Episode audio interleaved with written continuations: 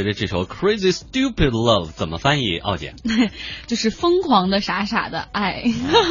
你有更好的翻译吗？没有啊，有我得私下说，是吧？好吧。刚才这个在听歌的时候呢，这个张奥非常小心的问了我一句：“你自恋吗？”我说：“可以问呢。”然后我又 问了一遍：“你自恋吗？”我想让他回答我的问题，私底下先回答我，给我个谱。结果你不说，非得到我让我到节目上来逼问你。就是说我经常被人打上自恋的这个标签的时候，经常是遇到什么情况呢？比如说。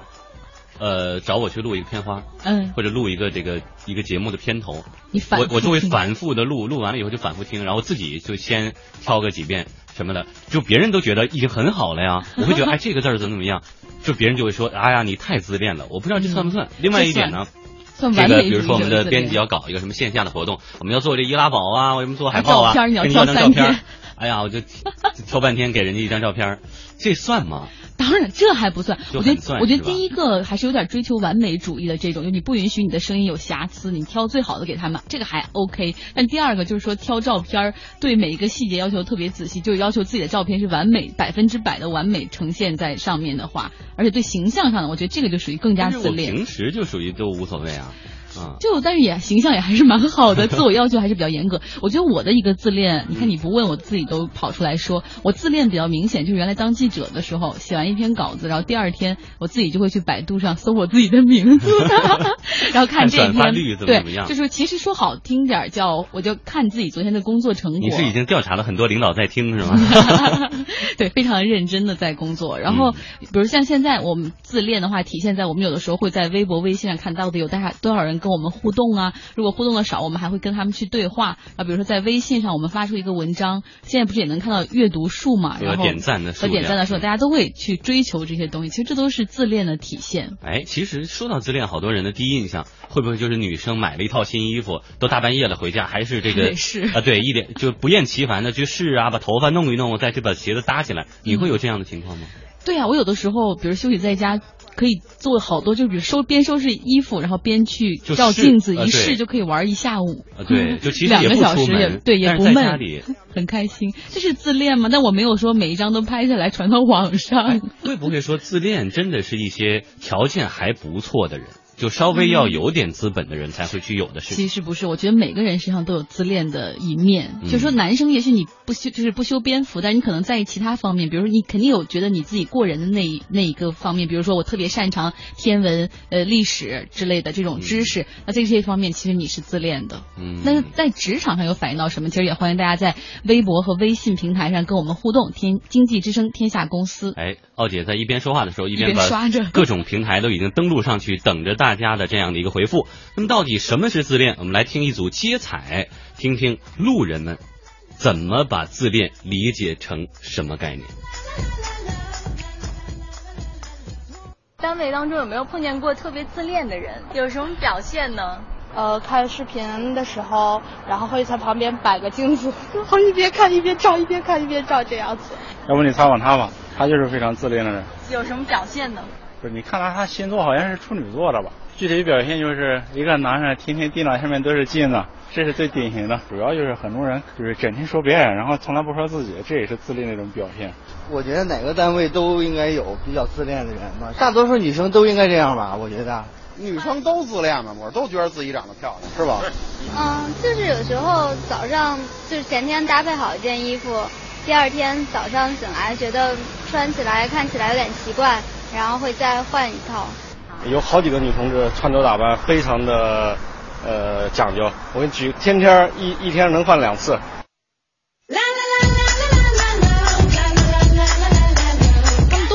女人自恋，我太不服气了。而且刚才那个人说，哎呀，好多女生特别在意穿着打扮，每天都。我突然在想，就如果说每天都换的话，我相信大部分女生，包括我们家领导也是，但是其他今天和明天、昨天的衣服是绝对是不一样的。但可能过几天就会又穿回来，那是。但是他说一天两套，这可能有点。不知道 每天在哪儿兜里还套 带一套吗？或者可能有些人单位是有工作服吧，所以可能稍微要换一下。所以我刚才其实听到的时候，会觉得啊，这个自恋、自私。自爱、自重，包括这个、这个、这个自大等等等，其实界限非常的不清晰。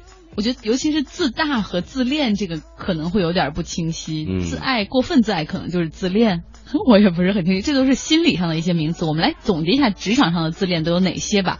比如说，就是他总是以自我为导向，就是眼中只有自己。比如大家中午吃饭在聊天的时候，就说：“哎，我家孩子怎么？就是你家孩子上小学了吗？”他聊着聊着总要聊到他自己的事儿，然后而且不允许别人插话，只是想奠定一下我要说话了，等于开话筒了。然后后边他不关心你的答案是什么。对对对，然后就你后面接下来的对话就是：“嗯，是吗？啊，好棒啊！”就只能是这样。或者问一句：“哎，你最近去看电影去吗？”行，你不用回答，我是要告诉你我看了什么，然后我这个电影怎么怎么样。对我根本不 care 你的答案。然后第二种就是说，他说的做的永远都是对的，而且很自我欣赏。然后这个问题就是在于，你跟他如果是一个 team 的话，有如果出了错，永远是在你身上。哦，自我欣赏有时候我自我检讨一下，有时候也会哈，比如说，呃，就录点什么东西吧，就颇为得意的时候，就自己 精挑细选一遍，自己听着是挺好的。那如果说假如编辑说不行，你再录一下吧，然后你会说可以啊，可以啊。但不这时候你会说，那一定是刚才机器出问题才会录次。这我会觉得啊，可能我的理解那个好和他想要的东西不太一样。嗯嗯。所以你但是我我会去自己自恋。对我比如说我自己做录的好的东西，我会去自己会去听。反复玩味，这个手机中的 M P 三都是自己录的。好，第三种就是这种比较就是浮夸型的，他自恋，就是特喜欢吹牛。这就是装嘛。嗯，就说哎，我我怎么样？上周买了个什么衣服？你看，哎，我家哪个亲戚怎么样？我这个同学怎么怎么样？对，或者会出去一吃个饭，就哎呦，这个红酒年份太太浅了，太浅了。对，零三年的那一年，那个天气不是很好，那一年的酒不会好喝的。对啊，就我当时去法国的时候，还专门跟这个酒庄的老板在谈这个事情。嗯，好吧，好吧。还有我们要说自恋，其实也是优点，比如说他会很在意自己的言谈举止，然后会至少不会说穿着臭衣服来。上班就是比较注重这种着装礼仪。好，我们再来听听大家的声音哈，嗯，听听大家的吐槽。网友萌长腿，他的老板和一位同事都很自恋，来听听萌长腿的烦恼。老板简直自恋到无以复加的地步，在我们面前说啊，我遇到客户，客户提出无理要求的时候，简直就是。遇佛杀佛，见鬼杀鬼的状态，但是真的碰上很难缠的客户，第一个粘上去的是他，反正是我站起来，然后去给客户讲我们当时做的东西。虽然客户当时也是不去听的状态，但是至少要做出这么样一个态度嘛。可是老板完完全全就已经被客户杀了。身边还有，因为我们的工作可能会和统计有很大的关系嘛。然后曾经一个同事。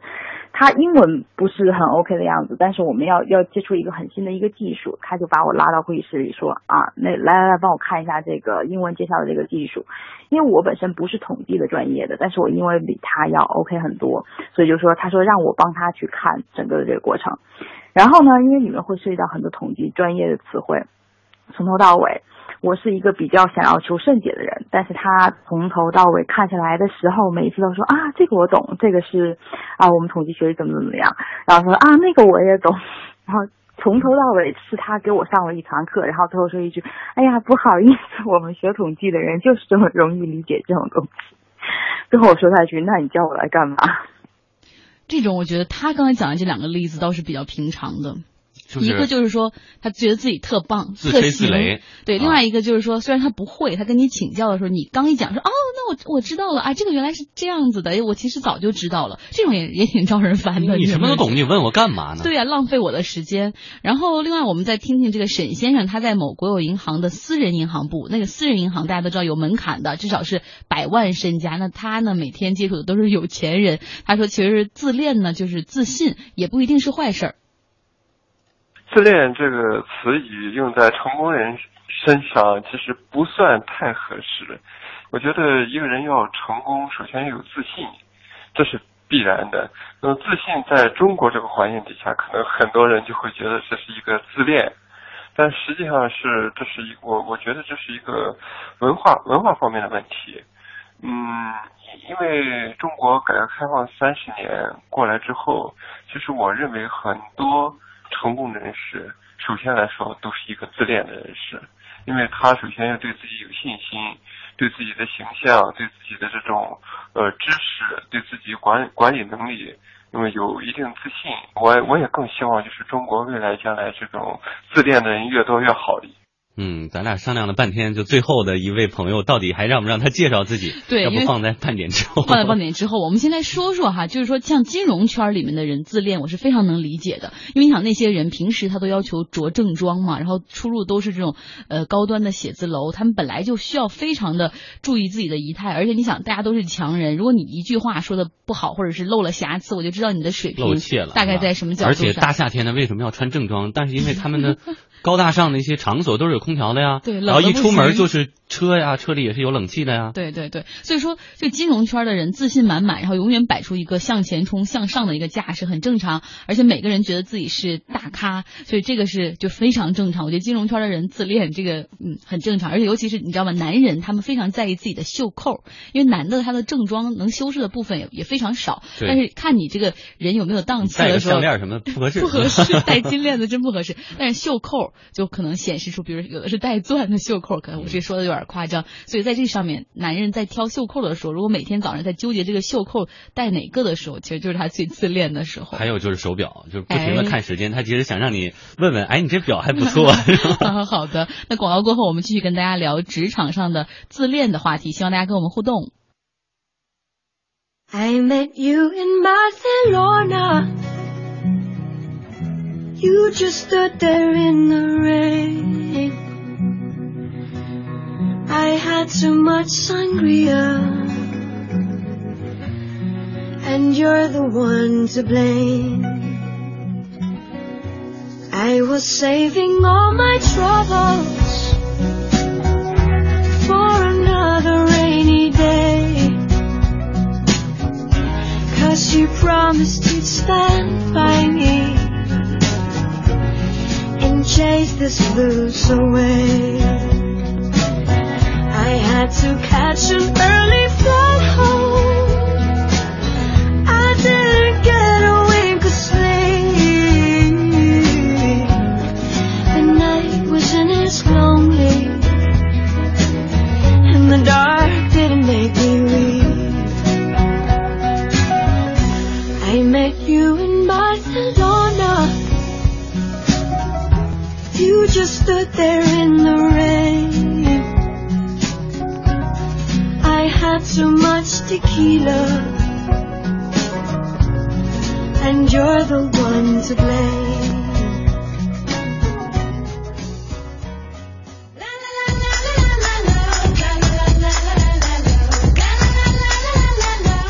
才我们说一直有一个朋友没给大家，就是这个录音没给大家放出去，我们现在就放。因为相比刚才我们说的这个金融圈也好，或者普通的世界五百强的公司也好，我觉得这个世界上集中最自恋的人最多的一定是这种时尚圈啊。他比的就是这个，就靠这个活着呢。对他们非常自信，自信到我觉得已经到自恋的那个地步了。我们来听听这个 Nate，他是我们的一个呃听众，然后他是在时尚集团里面工作。他说那栋大厦里面有非常浓重的这种。自恋气氛，那可能相比这个 CBD 啊，金融街的很多这个摩天大楼都是无法企及的。我们来听听到底有多自恋呢？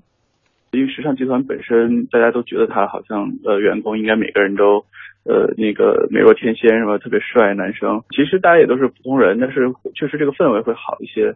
呃，比如说有一次在卫生间，然后我要呃等着这个洗手，因为卫生间只有一个洗手池，然后呢前面呢有一个男生就。在呃洗手，然后在整理所谓的妆容吧，发型啊什么的。然后我在后边等了差不多有小十分钟，然后他也知道我在等。但是他一直梳理的特别的陶醉，然后等了十分钟，这是一个男生特别。然后另外比如说每天进这个办公楼，然后大厅，然后包括电梯里，我其实穿平常穿的比较休闲，就不能算商务休闲，就可能就 polo 衫啊，呃有时候短裤什么，然后偶尔会穿衬衫。然后但是有的时候经常就会跟三四个，然后打扮的特别精致，然后感觉随时可以拉出去在三里屯街拍啊这样子的女同事啊或者怎么样，然后在电梯里站着就会有点压力。可能应该大部分都是编辑吧，他们会呃内容会很有感觉，所以自己也会受他们所编辑的这些时尚杂志的内容的影响，所以对他们的打扮，对他们的这种呃举止啊、言行都会有影响。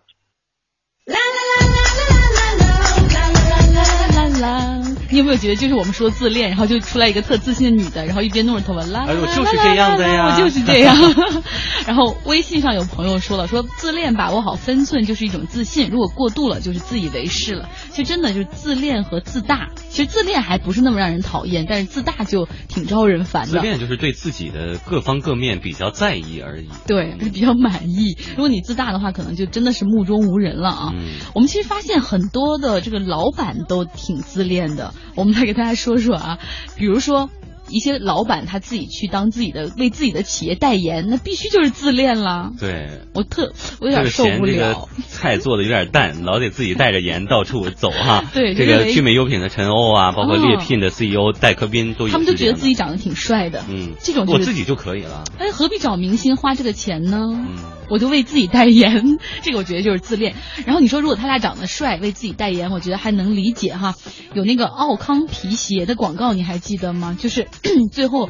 就是刘翔出来了，然后有一个胖的，并排着有一个小胖子的老板，其实是那公司的老板王振涛。然后当时跟刘翔还有一个对话，我觉得他也是想要为自己代言的意思。是有一次我看电视，就是说这个格力空调的董明珠女士，点出她的名字，对，她也是给自己代言。首先呢，嗯，效果上我不能说比不是找一个就是传统意义上的这个。明星代言会好一些，嗯，但是呃会会不会减分？但我觉得起码也没有好也没有加分到那儿，因为确实是有点，因为可能大家企业家开始很注意自己的形象，愿意走上广告这个平台，可能是从王石开始吧，因为王石给那个汽车做广告，大家就觉得说，哎，你看王石都可以拿一份广告费的钱给别的企业代言，我为啥不给自己的企业代言？哎，另外有一种情况呢，就是没有指向性啊，就是当一个人呢被众星捧月，或者说。被每天的恭维化包围的时候，一开始他是有抵抗力的，对，就是他就哎不不可能不可能，这这我还没数嘛。但是如果他长久以来都听这种话的话，老板你真帅，你你是真好看，你比林志颖强多了。对对，我们不是说如果他听的多的话，真的就会被绑架。对，然后就说那不如我自己上吧。而他混到这个份儿上，是没有人给他点破这一点的，就是说其实大家是在恭维你。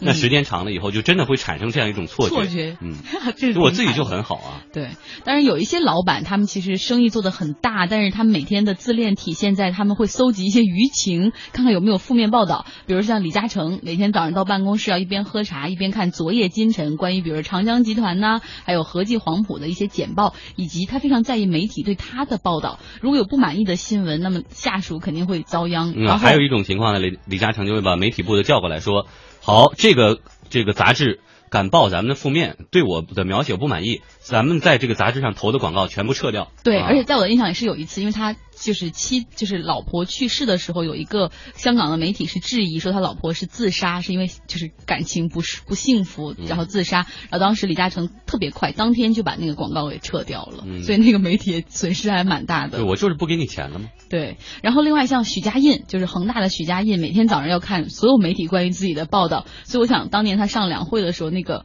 爱马仕的 logo，还有被大家做成那个 GIF 动态图的那个 摇摇晃晃、像个企鹅的那个照片，当时肯定他们那个公关部也是没少被批被批。另外有一好几次上过经济之声节目的，而且在经济之声的节目上承认了自己很自恋的。对，肉饼嘛。嗯，李彦宏 Robin，他就是每天上班第一件事就是在百度新闻里面百度一下自己啊。因为确实百度现在有这样功能，你输入他的名字以后，最新的消息它底下是关于这个人的。对，几个小时之前、几分钟之前发布的，你是可以点开看的。对对对，啪啪啪啪啪，全部出来了哈。所以有不好的，所以他们那公关部也挺辛苦的，就每天就怕出一些不好的新闻。所以我们平常做媒体的也对公关多一份体谅吧。嗯，所以呢，在心理学上来说呢，自恋的类型无非有两种，一种就是真正的自恋，他们往往就是生活环境比较优越啊，自身条件也比较良好啊。